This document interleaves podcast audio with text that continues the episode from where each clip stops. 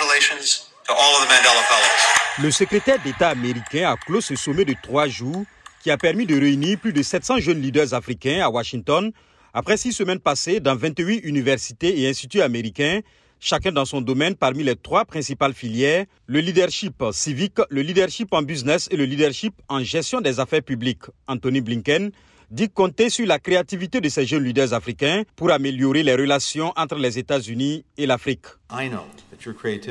Je sais que votre créativité, euh, votre optimisme, votre imagination, votre énergie ne vont pas seulement faire progresser les relations entre les États-Unis et l'Afrique, mais qu'elles vont aussi faire la différence.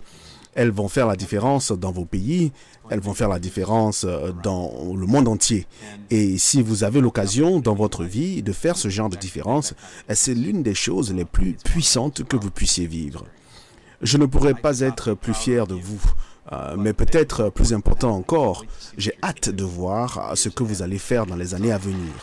Comme chaque année, le prix Mandela Washington Fellowship Leadership Impact a été attribué. Il récompense un jeune leader africain qui a eu un impact certain sur sa communauté après avoir participé au Yali. Cette année, le prix est revenu à l'Ougandaise Jamila Mayanga, Yali 2015. Madame Mayanga œuvre pour l'accès des jeunes aux métiers dits masculins dans son pays. Dans une entreprise sociale, j'ai commencé à donner aux filles et aux jeunes femmes les moyens de vivre un mode de vie sain et économiquement durable. Et je le fais par le biais de l'un de nos programmes appelés Gospel Tools. Nous formons des jeunes femmes vulnérables à des compétences non traditionnelles dominées par les hommes il s'agit par exemple de l'ingénierie mécanique, de l'ingénierie électrique, de l'escalade, du bâtiment et de la construction.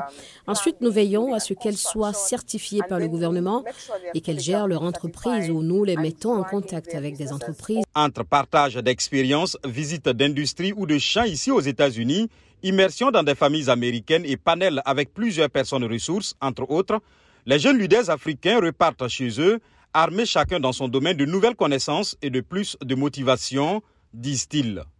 Anoucha Sechorn est venue de l'île Maurice. Elle est une experte en changement climatique. Pour moi, ça a été une grande leçon parce que là, je sais effectivement sur quelle action vraiment me concentrer au lieu de nous concentrer sur toutes les actions.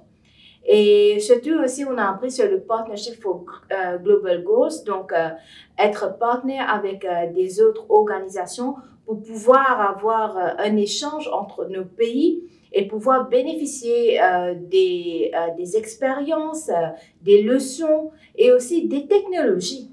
Donc pour moi, ça a été vraiment un plus. La plupart de ces jeunes leaders africains repartent chez eux, mais une centaine restent. Ils sont retenus pour passer quatre semaines de plus dans des entreprises ou organisations publiques ou privées, chacun selon sa formation de base.